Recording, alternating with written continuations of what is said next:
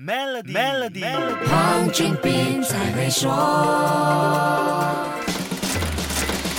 你好，我是黄俊斌。才刚刚踏入二零二二年，疫情还没有出现缓解迹象，大家还不知道 Omicron 会造成多严重的影响。很多企业也在为业绩挑战伤脑筋之际，世界上已经有一家公司市值冲破了三万亿美元。没错，说的就是 Apple 这家科技巨头的股价，在一月三号，也就是新年的第一个交易日，就一度冲上一百八十二点八六美元，使得 Apple 成为世界上第一家市值跨越三万亿美元的企业。如果拿世界各国在二零二零年的 GDP 比较的话，Apple 的市值可以跟哪个国家相提并论呢？假使我们把 Apple 的三万亿美元市值当成国家的 GDP，这家公司的规模足以成为世界第五大经济体。根据世界银行二零二零年各国 GDP 的数据，Apple 的市值排在了二十点九万亿美元 GDP 的美国。十四点七万亿美元 GDP 的中国，五点零六万亿美元 GDP 的日本和三点八五万亿美元 GDP 的德国之后，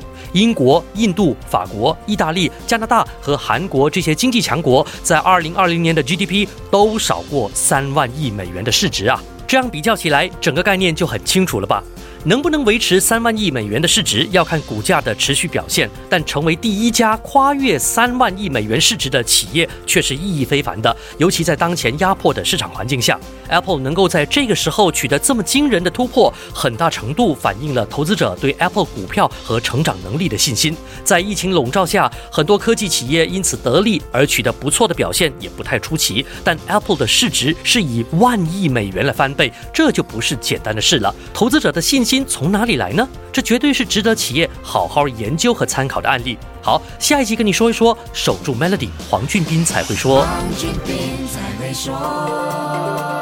Maybank SME Digital Financing 让您轻松解决生意流动资金问题，只需十分钟就能得到答复。立即上 MaybankToYou.com.my/smefinancing 申请。